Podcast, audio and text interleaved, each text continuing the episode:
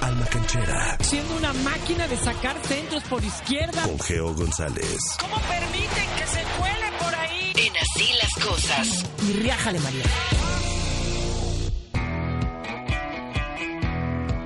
Tres, dos, uno. ¡Buenos días! Mi querida Geo, ¿cómo Ay, la? Ibero, la Ibero, la Ibero, o sea, me dio lo mejor. Y le di lo mejor de mí. Tus años, tus años más salvajes, mozos. Tus años salvajes. ay, ay. pero Y, por cierto, por, por el deporte, además. Sí, yo sé Fuimos la sí. única generación cinco veces campeonas de Conadeip en voleibol. Eso es todo, nada más, ¿eh? Nada más y Así nada de, menos. oye, oye, bueno. bueno, venga.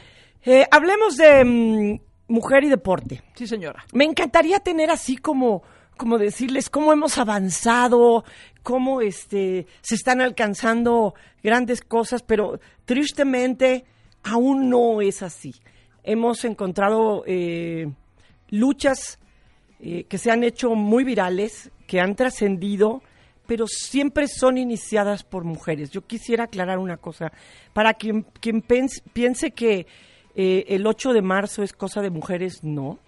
Que la violencia contra las mujeres es cosa de mujeres, no.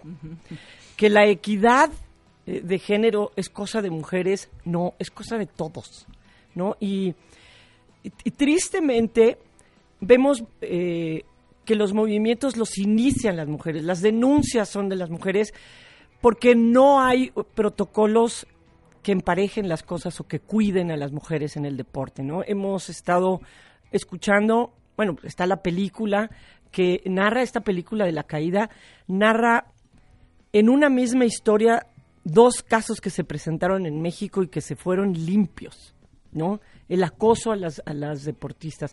Han caído eh, entrenadores, se ha zarandeado la Liga de los Estados Unidos por temas de acoso y suceden cosas, pero porque las mujeres no quitan el pie del renglón y porque dentro del camino encuentran una mujer en una posición eh, fuerte, en una posición eh, de, de empoderamiento, de decisiones, que le da vida al asunto. porque si la denuncia, eh, si todo esto tiene que ver, y solamente hay hombres sin esta perspectiva de, de género, sin esta convicción, las cosas se diluyen, se pierden. Como nos pasó aquí en la Federación Mexicana de Fútbol, como pasa en los equipos, eh, yo veo que avanza el deporte femenil, pero al mismo tiempo avanza el temor de muchas por perder lo que se ha tenido. Sí, Entonces, no, no son ellas las culpables de no denunciar.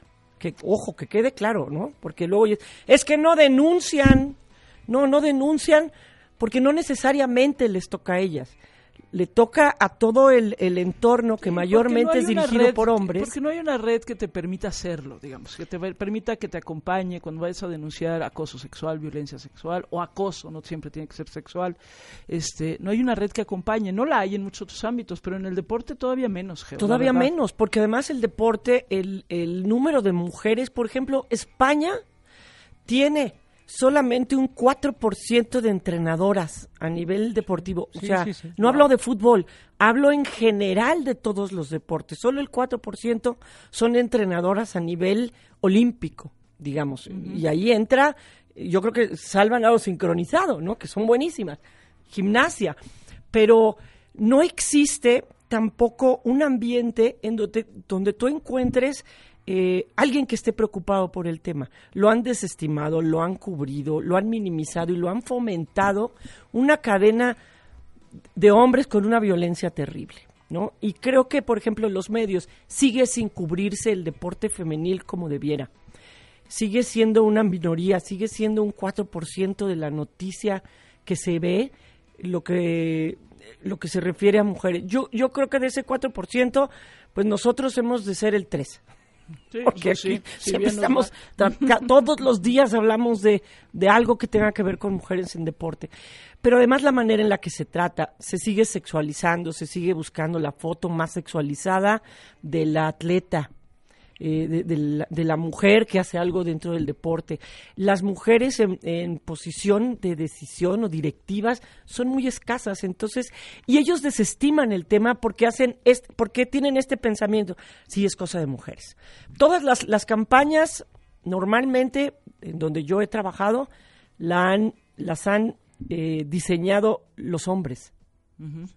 No, no toman en cuenta eh, las mujeres. Están muy acotadas las posiciones de las mujeres en los medios. Y han ido encontrando el público, los hombres, todos estos, eh, todas estas garnachas vivientes, han ido encontrando nuevas maneras de violencia. La violencia digital es este un tema que ha crecido mucho. Y este tema también de muchos compañeros que deciden no hablar del tema por no ser acribillados en redes, pero no porque quieran cambiar, ¿sabes? Pues sí, estoy de acuerdo. Lamento no tener sí. así como un hey, Un hey, hooray, sí, sí. pero creo Pero que es un bien, día de reflexión. es un día de reflexión. Lo hemos hecho cuando contigo. alguna atleta consigue algo bueno, pero es un día de reflexión.